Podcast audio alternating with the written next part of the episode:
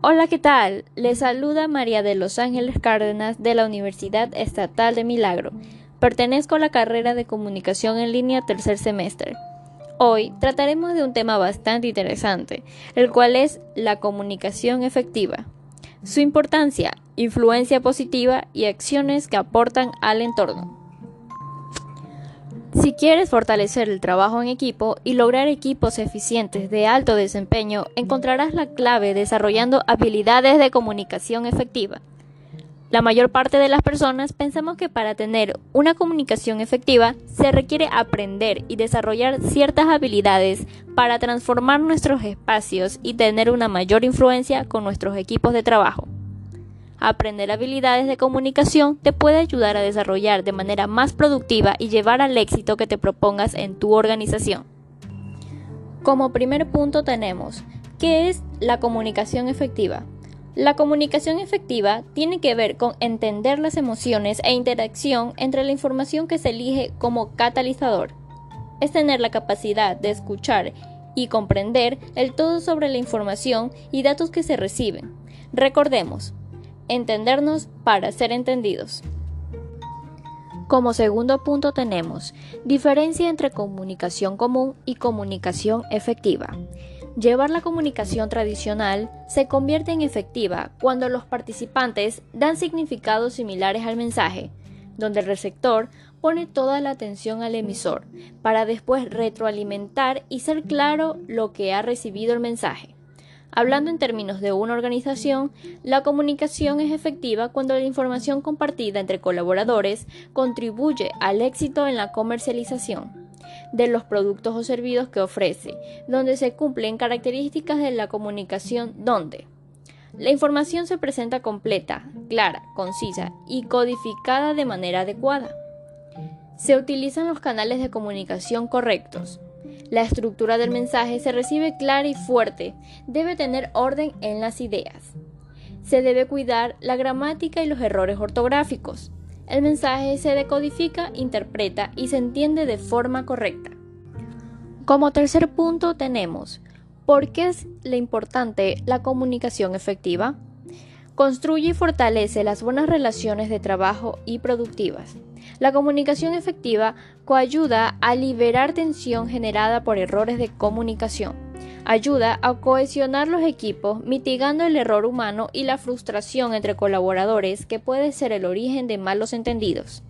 La comunicación efectiva establece un espacio y medio para la innovación permite que los equipos de trabajo puedan dialogar con la gerencia, rompiendo barreras para comunicar ideas innovadoras que impulsen el desarrollo de la organización. Otro beneficio es que se establecen buenas prácticas gerenciales para incrementar el rendimiento productivo para alcanzar el crecimiento y logro de la visión de la empresa. Desde el punto de vista profesional, la comunicación efectiva te ofrece el saber cómo trabajar y colaborar con tus compañeros, externas ideas y mejores decisiones para cada situación, incluyendo situaciones de conflicto o estresante. Asimismo, el desarrollo de habilidades y tus talentos de comunicación efectiva te llevará a un siguiente nivel en el manejo de equipos de trabajo más grandes y de alto valor en su desempeño. Las personas que saben cómo comunicarse de manera eficaz impulsan su productividad y mejoran sus relaciones personales en todos los aspectos de su vida, ya que fomentan la confianza de los demás y ayudan a prevenir o solucionar problemas. La importancia de la comunicación efectiva radica en que proporciona claridad en el mensaje y, por lo tanto, crea mejores relaciones laborales y personales. En las ventas, por ejemplo, una comunicación efectiva te ayudará no solo a comunicar mejor los beneficios de tus productos, sino también a comprender las dudas y necesidades de tus clientes. Esto te permitirá cerrar más y mejores tratos. Ahora conoceremos sobre sus características. Lo propio de la relación personal es recurrir al otro, considerándolo en su unicidad o integridad. En otras palabras, es estar con él, tal como es en sí mismo. Esto significa conocer la realidad del hombre, más aún estar en contacto con el hombre para que se dé la perfecta relación. La palabra relación significa referirse a o contacto con. El concepto humano es relativo al hombre en lo que lo es más propio. Entonces, deducimos que las relaciones humanas es referirse a los hombres, contacto con los hombres, volverse a los hombres. Las relaciones humanas son un arte, por eso pueden darse al natural, espontáneas. Aprenderlo implica dominar la teoría y la práctica. No basta saber. En ellas, el trato con nuestros semejantes es impulsivo, casi automático se traduce en actos y palabras no sujetos a control, sino al estado de ánimo que tengamos en ese momento. Para lograr conseguir una buena comunicación efectiva debemos tener en cuenta una serie de factores. Las características de la comunicación efectiva son las siguientes. Implica la emisión de señales para dar a conocer un mensaje. Debe tener claridad en el mensaje. La información y el mensaje deben ser precisos y completos. La información que se brinda es auténtica y verdadera. Los mensajes son oportunos y adecuados. El mensaje es motivador e interesante para los que lo reciben. Seguimos con el subtema Aportaciones al entorno. Primero, hay que saber dónde comunicarse y sobre qué temas. Las comunicaciones se producen de muchas formas, diferentes cara a cara, por email, mediante mensajes instantáneos y en plataformas para gestión del trabajo.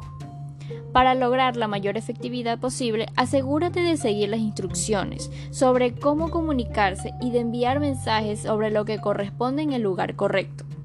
Segundo, desarrolla las habilidades de colaboración. La colaboración es la base del trabajo efectivo en equipo a fin de desarrollar habilidades sólidas para la colaboración en equipo, debes poner en práctica las comunicaciones abiertas y honestas. Eso no quiere decir necesariamente que siempre debes estar de acuerdo con todo. Puedes generar buena colaboración si te comunicas de manera efectiva, pero saber cómo colaborar es un componente clave de las comunicaciones sólidas. En esencia, solamente significa que deberás practicar para mejorar tanto las habilidades para la colaboración como las de comunicación a lo largo del tiempo. Y tercero, habla cara a cara siempre que puedas. Tal vez una de las formas más usadas y efectivas para evitar los malos entendidos en las comunicaciones sea hablar cara a cara. Si tu equipo de trabajo de forma virtual, hablar por videoconferencia también funciona. Las comunicaciones cara a cara son particularmente importantes si sabes que una conversación va a ser dura. Puede ser muy difícil comunicar el tono por medio de la escritura. Lo ideal sería que la otra persona viera tus expresiones faciales y el lenguaje corporal.